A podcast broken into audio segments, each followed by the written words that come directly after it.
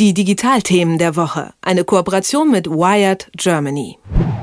Jeden Dienstag sprechen wir mit den Kollegen der Wired über die Digitalthemen der Woche. Heute mit der stellvertretenden Chefredakteurin Dominika Alrich. Schönen guten Morgen, Dominika. Ja, guten Morgen.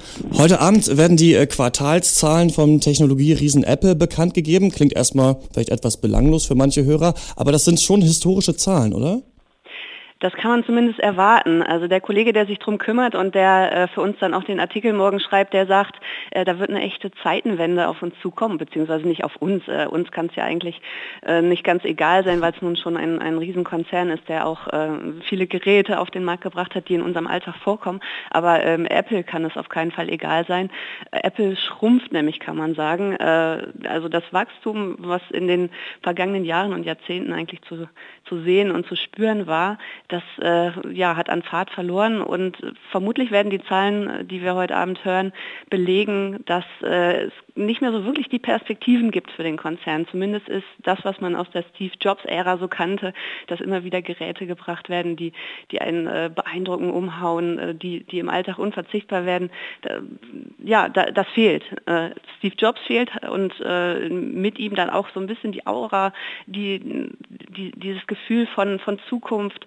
Das wird jetzt von anderen besetzt und äh, Tim Cook muss eben gucken, Tim Cook muss gucken, äh, könnte man jetzt als Wortspiel verstehen, meinte ich gar nicht so, aber Tim Cook muss gucken, äh, wie er damit weiter umgeht. Und insofern, äh, klar, Quartalzahlen äh, sind, sind auch nüchtern und es werden, es werden gute Zahlen sein, wenn man es vergleicht mit anderen Konzernen. Also das ist ein Jammern auf hohem Niveau.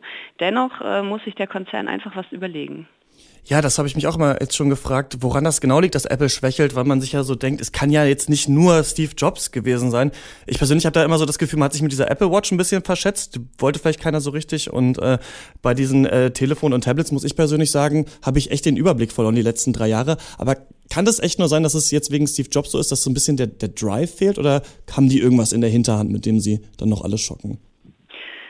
Ja in der Hinterhand müssen sie irgendwas haben und äh, wir mhm. vermuten, dass es auch mit Virtual Reality zu tun hat, denn Virtual Reality ist natürlich das Thema, was äh, im Augenblick stark wird. Die, die Brillen, die äh, sich Leute leisten können, kommen jetzt auf den Markt, äh, ja, die sich äh, Leute leisten können in, in verschiedenen äh, Gehaltskategorien mhm. natürlich. Es gibt die, die aus Pappe sind, in die man sein Smartphone einklemmt. Es gibt die, die großen technisch ausgefeilten, die natürlich dann doch nur denen zur Verfügung stehen, die ein bisschen Geld investieren investieren wollen. Aber egal, das, äh, also VR demokratisiert sich irgendwie in, in diesen Zeiten und da muss natürlich ein äh, Konzern, der vorne dran sein will, auch mitmischen. Ähm, wir sehen es im Augenblick nicht, nicht so ganz, weil eigentlich Facebook, Google, äh, nach vorne preschen, da die Taktgeber sind, kann man sagen. Äh, Tim Cook hat trotzdem in einer Keynote VR als, als das genannt, was, was für seinen äh, Konzern und, und für, für alle Apple-Produkte dann künftig auch wichtig sein wird. Aber wie sie es umsetzen, weiß man nicht so richtig. Dann gibt es das iCar, also das, das Auto, Stimmt, ja. was, ähm, was Apple auch auf den Markt bringen will da gibt es auch schon Konkurrenz auf dem Markt. Also es ist so ein bisschen äh, die, die, Frage, wo, wo gibt es noch eine Nische oder wo gibt es etwas, über das wir noch gar nicht nachdenken im Augenblick, mhm. was dann tatsächlich so eine Hinterhand wäre, die absolut im Geheimen ist. Und ähm, mein Kollege, äh, der jetzt auch unsere Money-Konferenz, die wir am Donnerstag äh, zusammen mit Gründerszene haben, in der es halt um, um äh, Bezahlmöglichkeiten geht, die, die weggehen vom Bargeld, äh, der hat, der hat gesagt, guck doch mal Apple Pay an. Ja, das ist ein Bezahlservice, der das iPhone zur Geldbörse machen soll. Vielleicht ist das ja was, worüber wir im Augenblick noch gar nicht so als das große Ding nachdenken.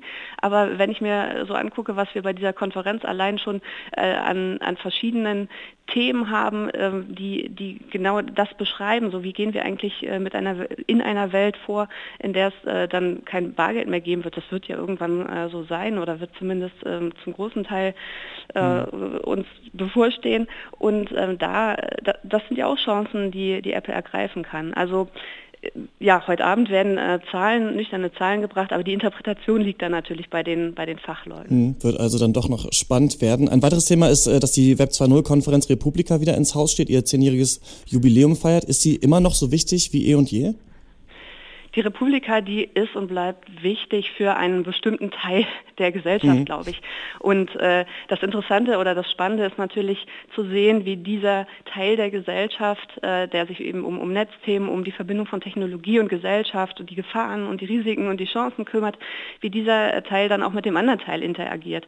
Also eigentlich ist, äh, hat, ja, hat die Republika ja auch einen Auftrag und den muss sie wahrnehmen äh, da in ja auch die, die nächsten zehn Jahre äh, irgendwie ja, Akzente zu setzen und äh, eben zu gucken, wie, wie können wir das, was hier mit wirklich, wirklich vielen Leuten diskutiert wird, also es sind ja äh, Tausende, die da teilnehmen, wie kann man das äh, dann auch auf die gesamte Bevölkerung übertragen? Und äh, Sascha Lobo, der große Interneterklärer, hat ja letztes Jahr gesagt, ich spreche nicht auf der Republika, mhm. weil äh, mir diese Netzgemeinde irgendwie zu sehr um sich selbst kreist und äh, da die Impulse nicht, nicht genug nach draußen gehen. Und jetzt, äh, dieses Jahr, hat er sich entschieden, doch wieder eine Kino zu halten. Ähm, die wird heißen The Age of Trotzdem. Und äh, wir hatten ihm in, in Interview, das Interview werden wir natürlich dann erst veröffentlichen, wenn die Republika anfängt. Aber da sagt er, ähm, ja, da, da, da, sagt er natürlich, hier sind die Punkte, an denen wir tatsächlich was bewegen können und auch bewegen müssen. Also es reicht nicht zu reden, äh, hat er auch letztes Jahr, als wir ihn interviewt haben, warum er denn auf der Republika nicht spricht, hat er gesagt, äh, nicht, nicht nur reden, sondern machen. Und das, das glaube ich, wenn man nochmal zurückkommt zur Bedeutung der Republika, ist eben das Wichtige, ne? äh, zu gucken, so was, was können diese 700 Speaker, die da, die da sind, eigentlich bewirken. Und das, das muss nach außen dringen. Andererseits äh, tut es das natürlich. Also die Tagesthemen werden berichten. Es äh, werden äh, Leute, die sonst sich nicht mit Netzthemen beschäftigen, in diesen Tagen auf jeden Fall etwas davon hören. Und äh, wir haben auch mit Andreas Gebhardt, dem Organisator oder äh, CEO, gesprochen.